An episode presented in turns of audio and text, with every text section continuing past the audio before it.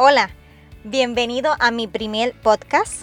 Mi nombre es Coral del Mar. Soy enfermera de profesión, pero habladora por vocación. O sea, yo nací para hablar. Y por tal razón voy a estar compartiendo contigo muchos temas, muchas historias que quiero que seas partícipe de este espacio que es separado para que me escuches y para que puedas compartir con otros. Así que yo te pido que te quedes un poquito más y te prometo que te gustará.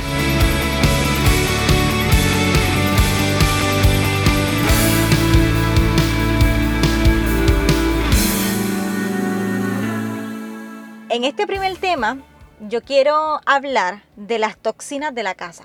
Sí, de las toxinas de la casa. No es que la casa esté sucia. Las toxinas son cosas que a veces pensamos que no, que no puede ser, que no puede ser que eso esté eh, ocupando un lugar en mi mente y en mi corazón y en el progreso de mi vida. Sabes que lo que es tóxico no te deja avanzar, te mantiene estancado.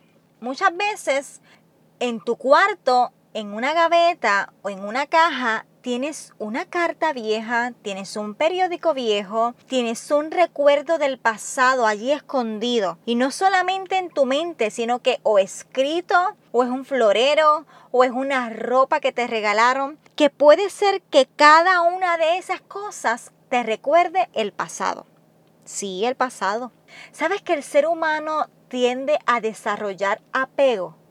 Muchas veces es a personas, otras veces es a cosas materiales. Yo te pregunto, ¿qué tienes en tu casa que te recuerde el pasado o que te provoca una mentalidad de conformismo destructivo? Si yo te quitara esa cosa que te vino a la mente ahora, ¿te provocaría angustia? Si yo te voto o envío a reciclar o a donar eso material que tú tienes guardado por años, ¿sentirías angustia? ¿Qué sentiría tu corazón? ¿Sabes qué? A veces no nos damos cuenta que nuestra casa, nuestra oficina, el lugar donde más tiempo pasamos, tiene cosas materiales que llevan años contigo y no tienen ninguna producción, no tienen eh, nada, solo están allí. O están acumulando polvo o están en el pasillo o en un cuarto, yo te recomiendo que tú tomes un día para clasificar eso que tienes guardado en cajas, eso que estás acumulando, eso que tú puedes donar, eso que tú puedes vender, pero haz algo, separa y clasifica eso que has estado guardando más de dos años en el closet, en la parte de arriba, regálalo, bótalo, dónalo, pero haz algo. Tú sabes que algo quería decirte.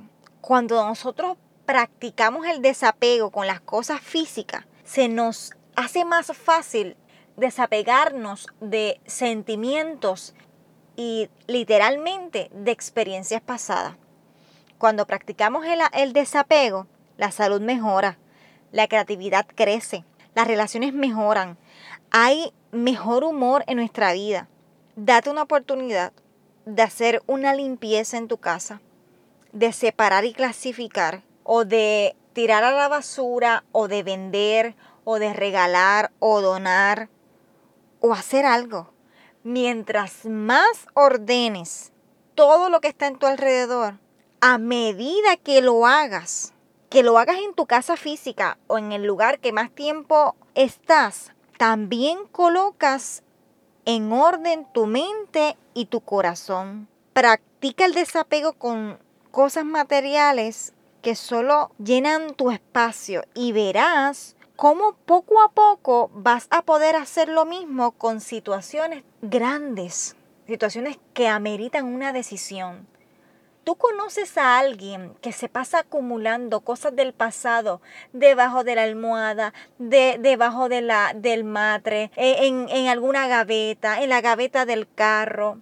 Si tú conoces a alguien, préstale unos minutos a esta muchacha que habla mucho, préstale unos minutos y escucha. A veces queremos decirle a las personas que dejen de hacer algo, pero muchas veces como somos familia, pensamos que no nos van a hacer caso. Y si le, le damos por referencia a alguien y que lo escuche de otra boca, hacen más caso, ¿verdad que sí? Hasta tú mismo o tú misma que me estás escuchando, hasta yo misma. Así que yo te voy a pedir que compartas este podcast a alguien que tú sabes que necesita desapegarse de toxinas en su casa, no solamente para que tenga menos cosas para limpiar, sino porque haciendo esa práctica, tú sabes muy bien que va a crear un ambiente armonioso, seguro y de refugio. Te doy muchas gracias por prestarme tu tiempo. Te pido que compartas este podcast con alguien y quiero hablar contigo y con todos los que me escuchan. Espero que te haya servido de ayuda este podcast y el próximo va a estar súper bueno, así que por favor pendiente para que le des nuevamente. Cuídate mucho, te espero pronto, bye bye.